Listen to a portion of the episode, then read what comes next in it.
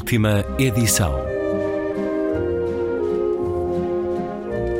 Um programa de Luís Caetano.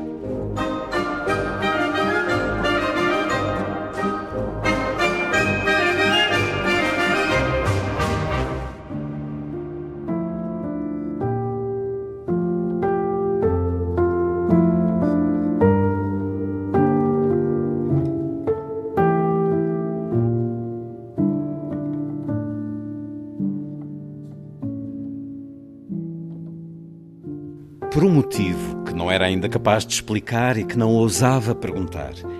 Para Madalena, brincar ao faz de conta era perigoso. As brincadeiras que inventava eram sempre de terra e de corridas de ficar sem folgo, de saltos e de desafios de trepar e fugir. E éramos sempre nós mesmos, porque imaginar que éramos outros e inventar histórias era proibido. Eu, pelo contrário, teria dado tudo para viver no mundo de Sandokan, onde ninguém falava de remendos nas meias ou de dinheiro, onde nos sacrificávamos pela pátria ou por outro grande ideal feito de palavras altissonantes. As mulheres estavam sempre em perigo mortal e se morríamos, morríamos pelos outros, salvando-os no último minuto e deixando-nos beijar no fim antes de a alma expirar nos lábios de quem se amava. E então, por vezes, sem dizer a ninguém, quando corríamos no leite seco do lambro ou nos desafiávamos com paus, fingia ser outra. Olhava às escondidas para a mal-nascida e imitava a sua maneira de mover os ombros enquanto corria. O modo como dizia: Eu não tenho medo. E é um certo do romance A Mal-Nascida, La Malnata, de Beatrice Salviani a tradução de Ana Cláudia Santos, livro que acaba de ser publicado pela Alfaguara, e é uma conversa com a escritora italiana Beatrice Salvioni.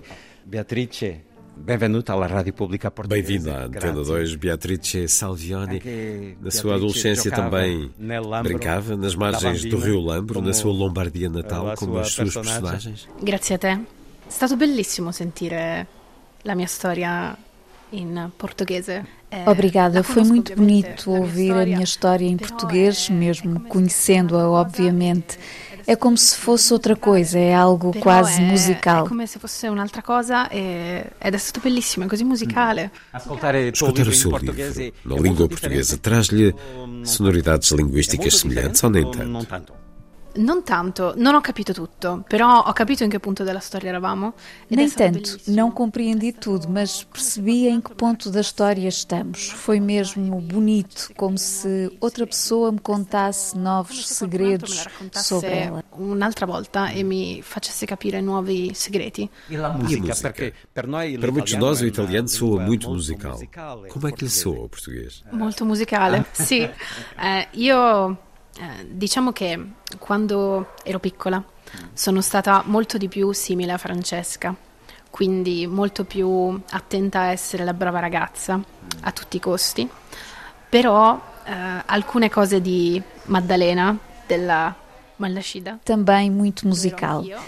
Quando era pequena tinha muitas semelhanças com esta minha personagem Francesca, sempre a tentar ser uma miúda corajosa a todo custo, mas também tinha qualquer coisa de Madalena, a mal-nascida, essas brincadeiras perigosas no Rio Lambro ou no parque, descer a colina de bicicleta a toda a velocidade, destemida, com vontade de ter nos joelhos as crostas mais espetaculares do grupo.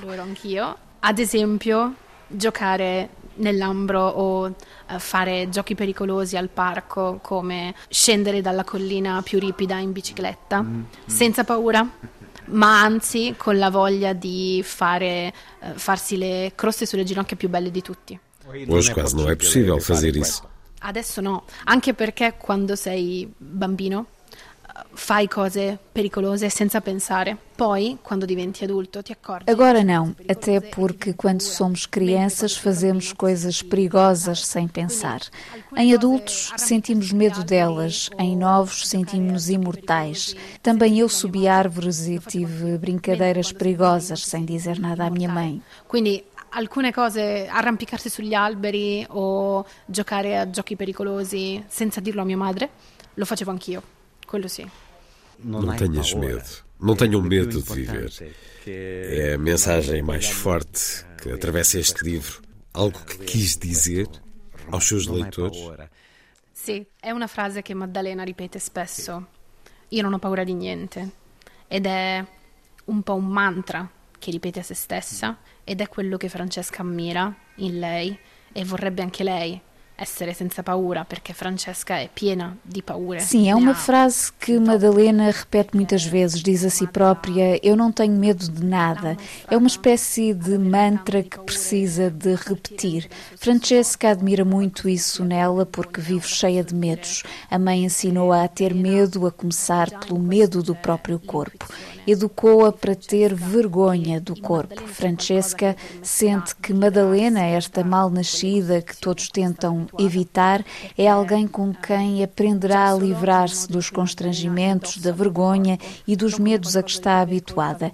Madalena trata o corpo não como algo de que deva ter vergonha, mas como parte da sua forma de estar no mundo, assumindo todas as responsabilidades e sendo livre. Desde a primeira vez que Francesca, escondida na ponte, espia Madalena no rio e vê como ela não tem vergonha de mostrar as pernas, de mostrar o corpo, percebe que, apesar de toda a gente lhe dizer que não deve ser amiga dela porque Madalena traz má sorte, é justamente com ela que Francesca poderá iniciar-se na aprendizagem da desobediência.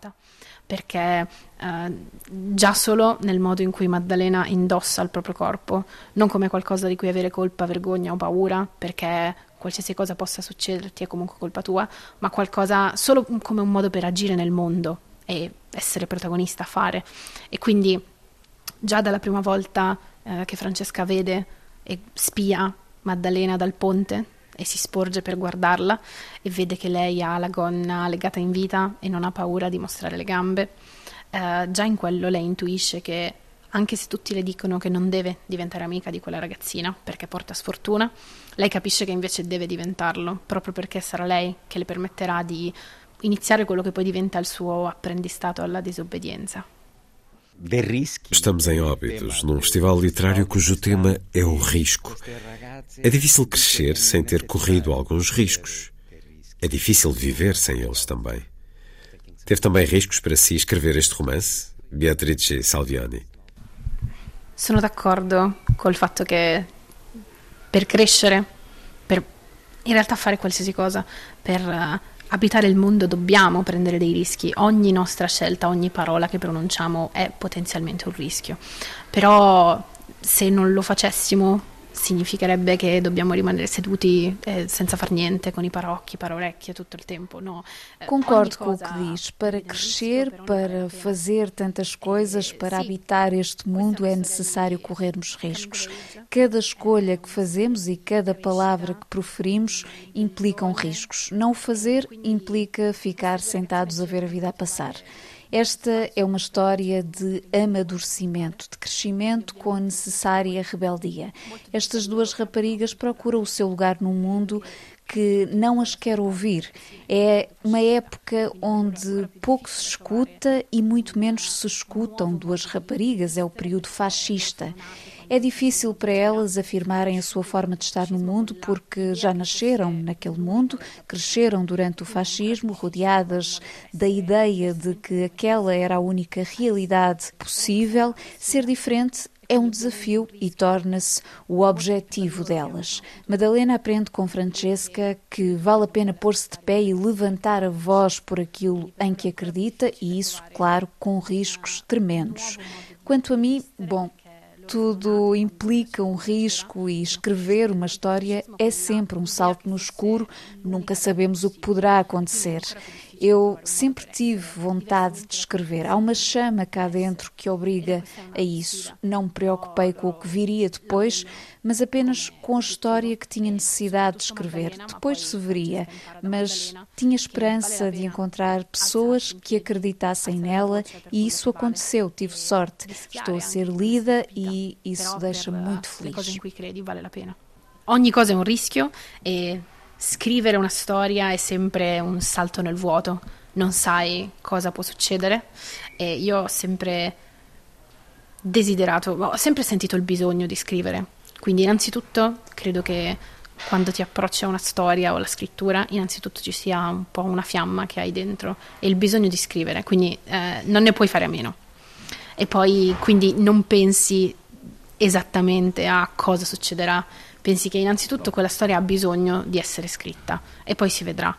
E ovviamente è sempre un rischio e speravo di trovare persone che se ne prendessero cura e credessero nella storia e così è successo.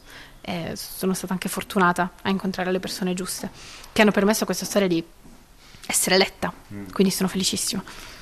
Um romance escrito aos 25 anos, com uma tremenda recepção em vários países, ele implicou uma preparação específica, nomeadamente de escrita criativa? Uh, diciamo che c'è questo pregiudizio sulla scrittura che non si possa insegnare, che è un privilegio solo di qualche genio in una torre d'avorio. Uh, e semplicemente sì, l'ispirazione che ti fa scrivere, però non è vero. Uh, Innanzitutto ovviamente serve una sorta di um, tensione verso la narrazione, Sim, há alguns preconceitos em relação ao ensino da escrita criativa, como se a escrita literária fosse apenas privilégio de alguns gênios nas suas torres de marfim.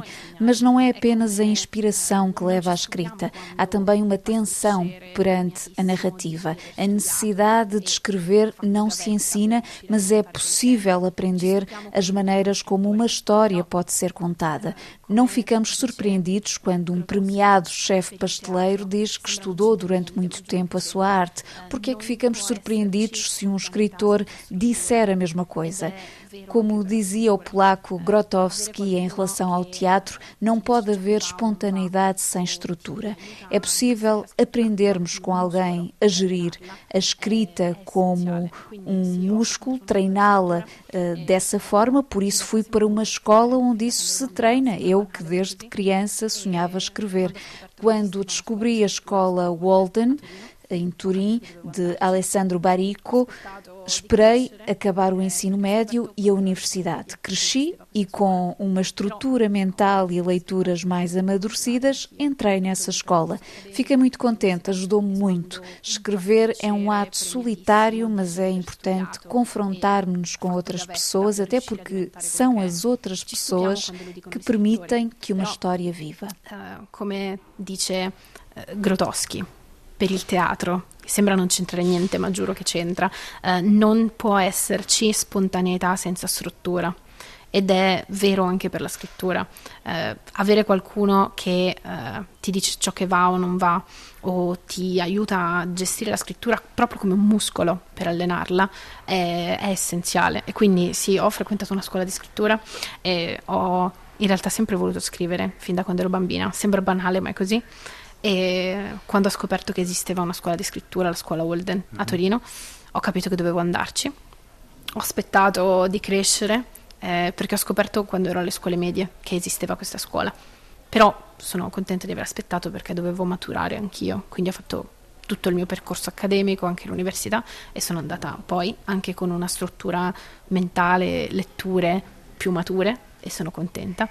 E quindi sì, mi ha, mi ha aiutato molto anche perché eh, non, per la scrittura serve anche il momento di solitudine, ovviamente, e di scrittura, ma non è qualcosa che puoi fare da solo, è nel vuoto, ma è importante confrontarsi sempre con altre persone e sono anche le altre persone a permettere che una storia poi viva. Quindi uma espécie de ginásio Walden para jovens escritores. E quem foram os escritores que a fizeram escritora? Beatrice Salviani. Beatrice. Quanto tempo abbiamo? Cercherò di essere breve, ti dico quelle che mi vengono in mente uh, più così. Um, adoro tantissimo uh, short stories, racconti.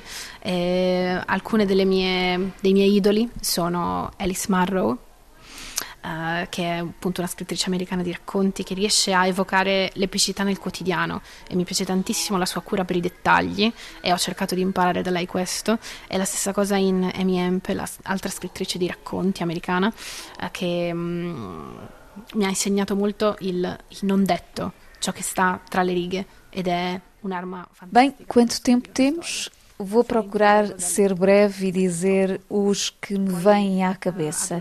Adoro short stories, contos. Alguns dos meus ídolos são Alice Munro, que consegue evocar a epopeia do cotidiano com uma enorme atenção aos detalhes, procuro aprender com ela e o mesmo em relação a Amy Ample, outra contista da América do Norte, esta dos Estados Unidos, que me ensinou muito sobre o não dito, aquilo que está nas entrelinhas, que faz o leitor descobrir por si próprio sem lhe dizer tudo.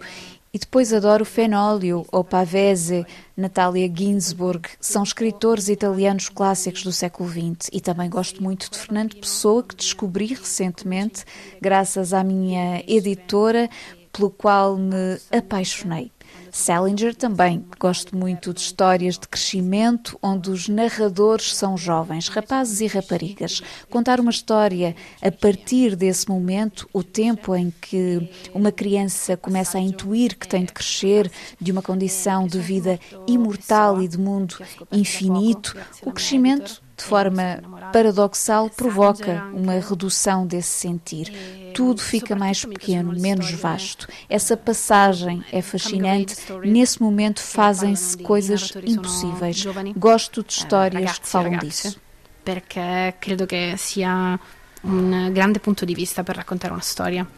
Per quel, quel tempo liminale in cui uh, sei ancora bambino o bambina e cominci a intuire che devi crescere e paradossalmente quando sei bambino credi di essere immortale ed eterno e infinito e ti senti enorme e la vita è grande. E invece quando cresci devi rimpicciolirti, tu ti rimpicciolisci e anche il mondo intorno a te si rimpicciolisce e, e quel passaggio è affascinante e perché in quel momento puoi fare cose impossibili. E quindi mi piace molto raccontare di ragazzi e leggere storie che parlano di ragazzi. Beatrice Salvioni, jovem escritora italiana, satisfaça-me esta curiosidade. Eu gosto muito do livro Coração, de Edmundo D'Amicis, mas presumo que para muitos jovens leitores, italianos e não só, ele surja como uma obra de valores tradicionais, conservadores, algo antiquada. Por vezes, ao ler o seu romance, pensei em Coração, de Amicis, a sua descrição do ambiente na escola, dos jovens a protegerem-se entre si, Diga-me, o que sente em relação a Cuore? Tenho a certeza che lo leu. Certamente, eh, diciamo che è anche una lettura obbligata a scuola, però l'ho anche riletto recentemente eh, per un esame in università sulla letteratura per ragazzi ed infanzia e devo dire che l'ho riscoperto É uma leitura nostálgica. Certamente, é uma leitura obrigatória na escola, mas para além disso, li-o recentemente para um exame da Universidade sobre literatura infantil-juvenil. E devo dizer que o redescobri. Foi uma leitura nostálgica, até porque me fez pensar na altura em que o li pela primeira vez. Gosto muito, mas tenho críticas a fazer a Edmondo de Amicis, porque o meu personagem favorito é Franti, que o escritor coloca como menino mau, sem esperança, sem salvação. E isso é injusto porque não lhe dá outra oportunidade. São bons ou são maus desde o início, condenados ao destino desde a nascença. Isso não está certo, porque não tem frente e oportunidade para redimir-se. Para Amicis, tal não existe. Culpo por isso. Não é justo, mas de resto é um grande clássico. O meu personagem preferido de cuore é Franti, che De Amicis dipinge invece come il ragazzo cattivo e senza speranza. E questa è una cosa un po' eh, ingiusta, perché non dà un'altra possibilità. Per lui sono buoni fin dall'inizio o cattivi fin dall'inizio e quindi mm. condannati a un destino mm. uh, fin dalla nascita e questo è ingiusto perché Franti non ha la possibilità di redimersi per De Amicis non ce l'ha e quindi questo è una cosa che insomma non è giusto.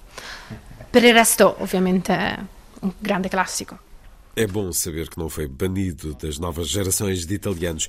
Beatrice Salviani, autora do romance A Mal Nascida, romance que decorre na Itália de 1936, ainda permanece muito desta Itália católica, patriarcal, com fascismo larvar, ainda assente muito hoje Beh, quando ambienti una storia nel passato, hai la possibilità di guardarla da una certa distanza e più di una storia ambientata nel presente ti interroghi sulle somiglianze inquietanti con l'oggi e sulle possibili uh, cose che non sono ancora cambiate.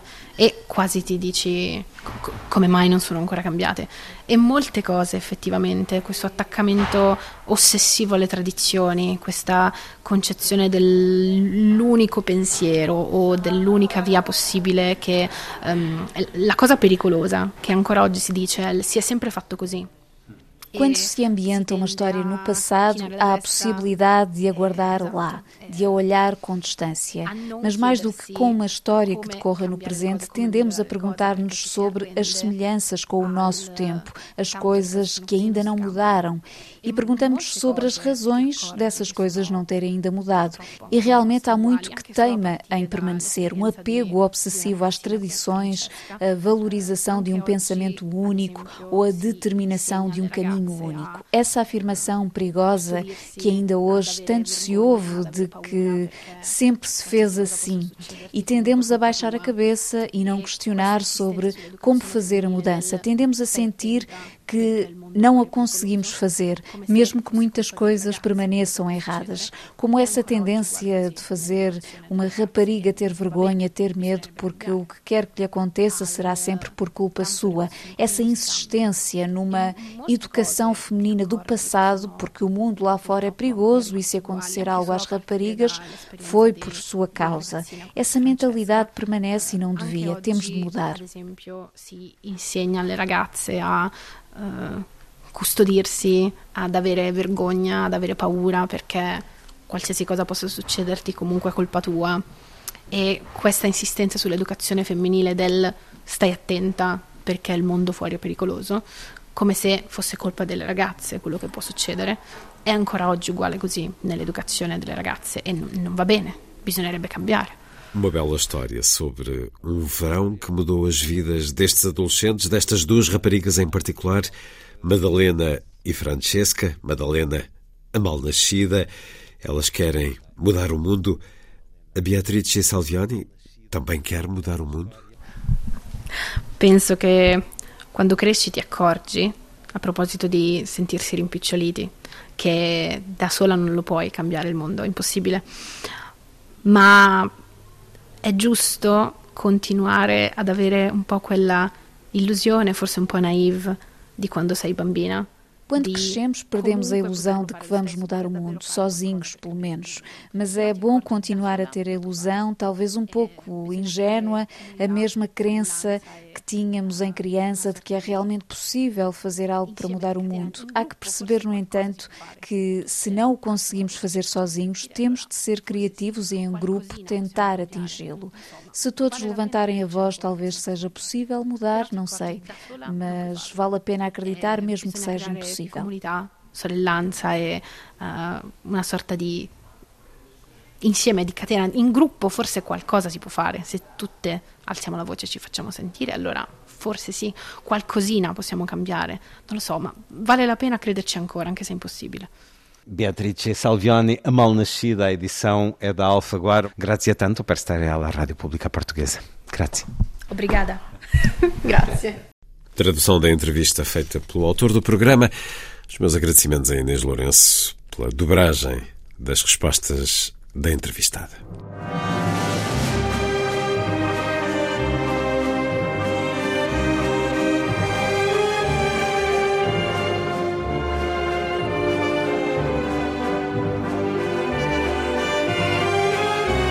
Última edição.